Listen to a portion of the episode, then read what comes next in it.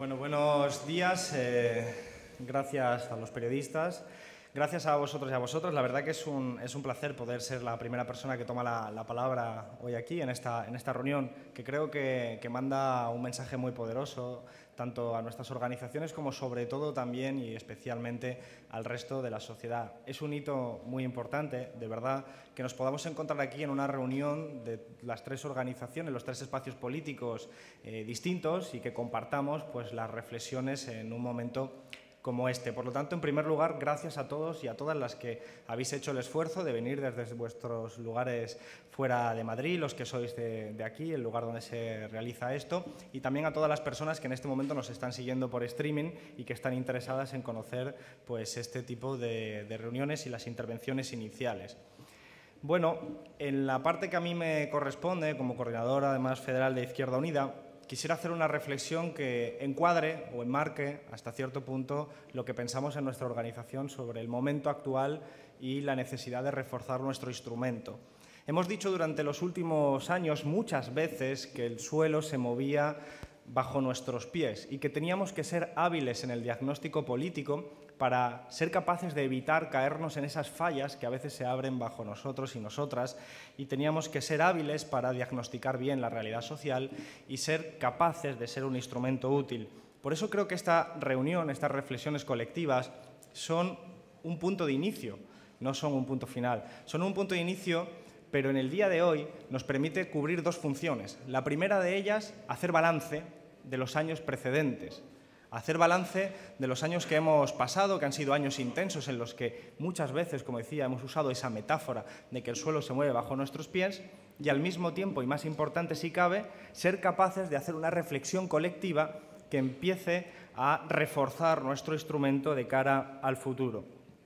Lo cierto es que si hemos usado esa metáfora de que el suelo se mueve bajo nuestros pies, no es solo porque hayamos estado casi permanentemente de elecciones en los últimos años, no es solo porque en términos de volatilidad política hayamos vivido tiempos de infarto, sino prácticamente porque hay muchas más cosas en el ámbito social, económico, tecnológico que han ocurrido y que son, en última instancia, la causa subyacente de esas expresiones volátiles de la política.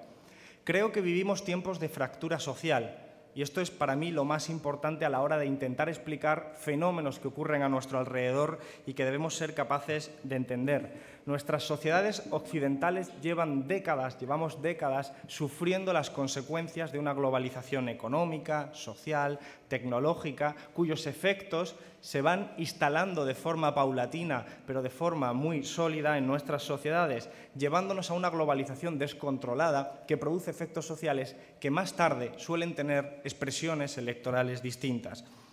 En este tiempo el neoliberalismo ha conseguido instalar una conciencia individualista que tiene múltiples expresiones, desde luego las privatizaciones, las reformas laborales para incrementar la explotación, pero también la cultura política, los productos culturales, las series, los libros y también el propio urbanismo, la forma en la que diseñamos nuestras ciudades. Hemos sufrido una victoria del neoliberalismo en esas dimensiones que sin embargo con la crisis económica se ha puesto en entredicho. Pero la principal victoria de este neoliberalismo ha sido neutralizar durante mucho tiempo el propio concepto de alternativa, el propio concepto casi de utopía. Nos han neutralizado las opciones de pensar que se podían hacer las cosas de un modo distinto. Y esto es lo que se ha ido también rompiendo con las expresiones económicas de la crisis y sobre todo con el despertar político de mucha gente, no solo en España, sino en toda la Unión Europea y diría en todo el mundo. Pero nuestra sociedad, no solo la española, sino la sociedad occidental, con sus diferentes singularidades, ha ido fracturándose en este tiempo. Los empleos, por ejemplo, creados en la segunda revolución industrial, están ahora mismo en proceso de automatización. Los empleos de la segunda revolución industrial son los que dieron sustento a ese concepto tan ambiguo y, poco definido de clase media. Y hoy en procesos largos que van más allá del ciclo electoral, estamos viendo cómo nuestra estructura social de nuestras sociedades está cambiando, está mutando. Estamos viendo cómo eso que se llamaba clase media está siendo eh, polarizada entre una parte de la sociedad que se puede considerar ganadora de estos procesos de globalización, gente muy cualificada, gente que tiene idiomas, gente que tiene capacidad de competir en un mercado globalizado en el que ya no solo importa la fuerza de trabajo nacional, sino la fuerza de trabajo de la, a escala de sistema mundo, frente a otro tipo de sectores sociales que tienen una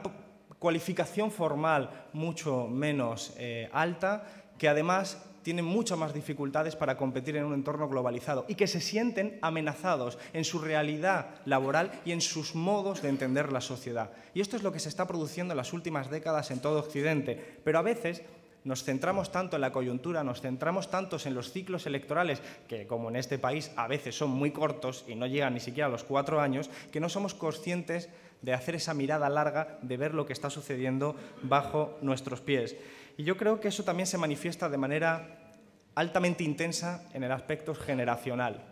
Creo que es obvio que lo que ha despertado en España en torno al 15M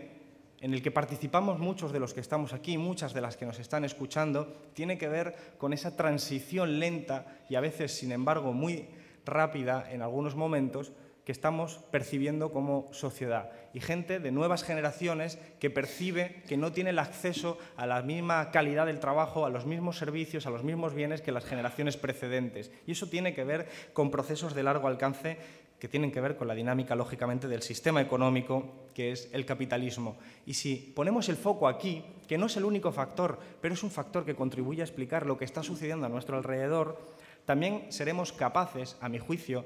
de explicar bien algunas de las tendencias que suceden a nuestro alrededor en términos políticos. La irrupción de ultranacionalismos, de tradicionalismos, de posturas reaccionarias, tienen que ver con sectores sociales que se sienten desprotegidos por parte del Estado, desprotegidos por parte de las instituciones públicas frente a este tipo de procesos de globalización económica, social, tecnológica, cultural y que son que se refugian a veces en muchos casos en determinadas zonas que se consideran a sí mismas zonas que han sido dejadas atrás. Y a veces esos sectores sociales son empujados a través de la batalla discursiva y política a defender con ultranza posturas tradicionalistas y reaccionarias, bajo una filosofía errónea, pero muy poderosa, de que cualquier tiempo pasado fue mejor. Y aquí es donde está la esencia del crecimiento de posiciones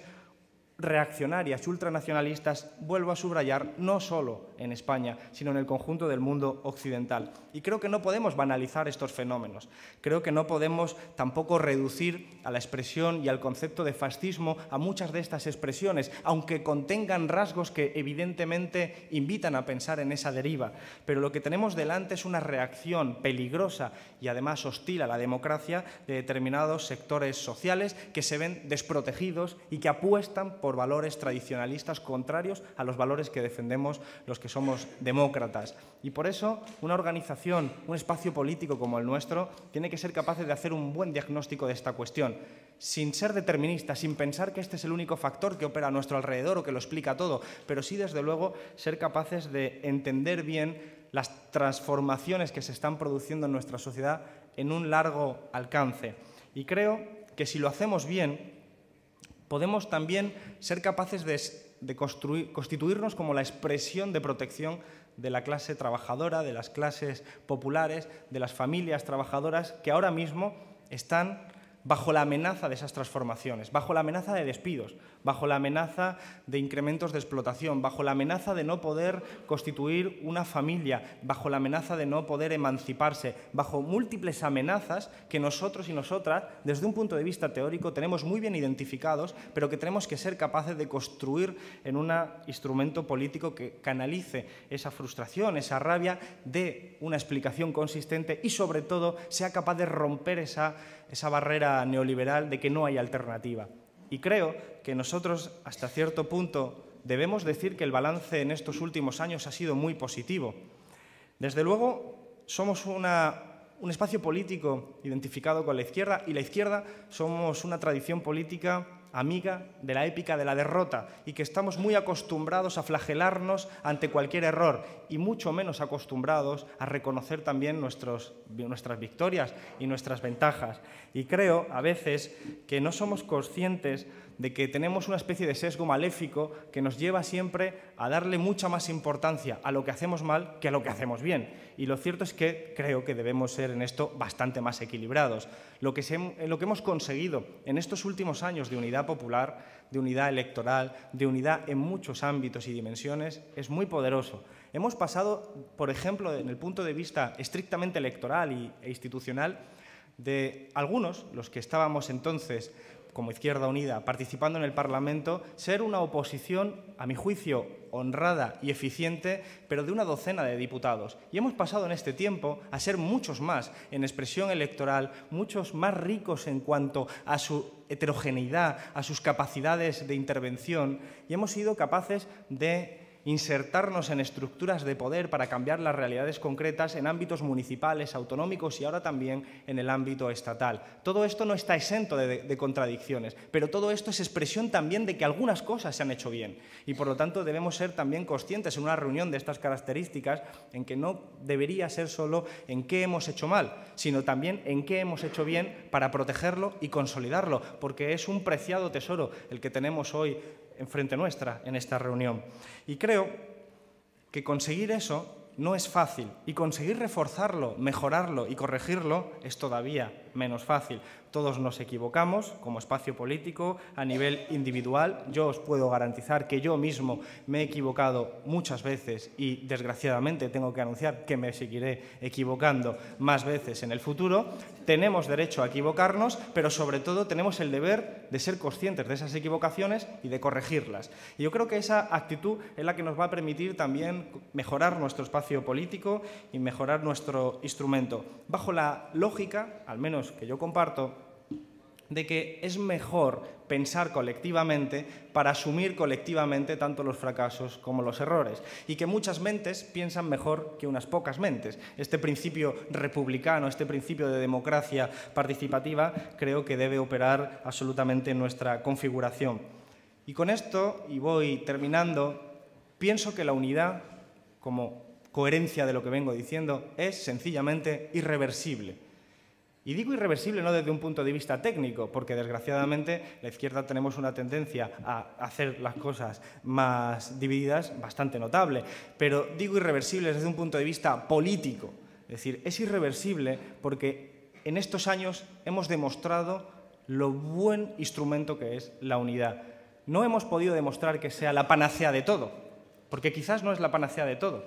pero desde luego es mucho mejor estar unidos y unidas, trabajando conjuntamente en torno a un proyecto político de valores y principios que merecen la pena ser defendidos que cualquier alternativa existente. Y esto que estoy diciendo yo Probablemente lo pensáis vosotros y vosotras en diferentes organizaciones, con vuestras diferentes tradiciones políticas, vuestras diferentes incluso capacidades de disentir, pero también lo piensa la gente. Y en estos últimos años, si algo se ha puesto de relieve con los resultados electorales, es que la gente que está ahí fuera, la gente que no dedica las 24 horas del día a, empaparse de cuestiones políticas, como hacemos muchos de los que estamos hoy aquí, también opina así a lo mejor de una manera más intuitiva, a lo mejor no de una manera tan sofisticada ni desde el punto de vista teórico, pero cuando va a ejercer su derecho a votar, vota fundamentalmente apostando por la unidad y penaliza a aquellas otras opciones que han optado por la división. Y creo que esto es una enseñanza no solo para los que estamos aquí, sino para el conjunto de la sociedad, para saber que efectivamente es una necesidad la unidad, no para los que ocupamos en este momento cargos de manera contingente en nuestras organizaciones, sino para ese sector de la sociedad mayoritario que ahora mismo está desprovisto de protección y que espera de nosotros, desde luego, alternativas. Y si ha demostrado, insistía, este ciclo electoral algo, suponiendo que ha terminado el ciclo electoral, yo sé que hay más elecciones ahora, tenemos y no dejaremos de tener elecciones, es lo que tiene también la democracia y está muy bien y es necesario, pero evidentemente podemos decir que en torno a los ciclos electorales de las elecciones generales, lo que ha demostrado es que esta unidad es necesaria. Y quiero situar también que si es necesaria, también tenemos que ser conscientes, en función de lo que voy diciendo, y esto son reflexiones colectivas en el seno de mi organización de Izquierda Unida, de que debemos ser también capaces de ejercer ese punto de autocrítica en positivo. Y decir, necesitamos fortalecer más los instrumentos de coordinación, de participación entre nuestras organizaciones y en el propio espacio político porque necesitamos estar más unidos también en torno a la toma de decisiones, en torno a la capacidad de intervenir en la sociedad y de elaborar estrategias. Por eso la virtud inédita en este sentido, pero enormemente positiva, de un acto como el de hoy, el que podamos poner de relieve nuestras propias reflexiones, la de las organizaciones por un lado, la de las personas individuales, y que empecemos a pensar colectivamente el qué hacer. Y permitidme que lo diga de una forma, no el qué hacer para decidir dónde ponemos los carteles, sino el qué hacer para que dentro de 5, 10, 15 años siga existiendo en nuestro país un instrumento político que, aunque ya no esté representado por los que estamos aquí, haya otra gente que lo pueda recoger para seguir mejorando la vida de las familias trabajadoras. Ese es el propósito, el horizonte estratégico que al menos me parece más razonable Proporcionar una herramienta útil para la gente que en los diferentes pueblos, en las diferentes realidades tan singulares, tan diversas,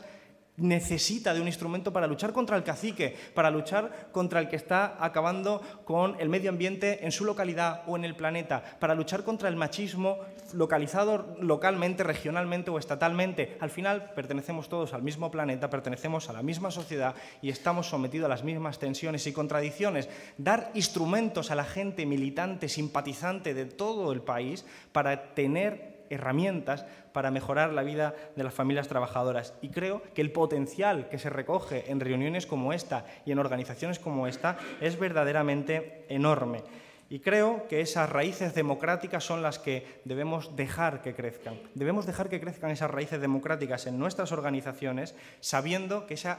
unidad debe ser irreversible, debe ser políticamente irreversible. Solo de esa manera me parece a mí razonable que podamos preservar algo tan preciado, no solo como el capital político que representamos entre todos y todas, sino también esas conquistas institucionales que hemos logrado y que a veces no somos conscientes de la importancia que tienen, porque este país durante muchos años ha carecido de un peso institucional tan potente y poderoso como el que tenemos ahora mismo en este espacio político. Y preservar eso es una necesidad. E ir más allá de eso es una opción que creo que debemos recorrer también. Y solo a partir de estos valores, principios que estoy planteando, de mayor coordinación, de mayor participación democrática, de mayor vinculación entre nuestras organizaciones, será necesario. Permitamos que nuestras diferentes militancias en sus distintos territorios trabajen codo a codo porque esas militancias tienen diferencias, vienen de tradiciones políticas distintas, pueden haberse enfrentado en procesos electorales previos, incluso hace muy poco tiempo, pero sin embargo pertenecen al mismo espacio o trinchera política frente a esas grandes empresas y multinacionales y actores políticos y económicos que están socavando las bases de la democracia y las bases, en última instancia,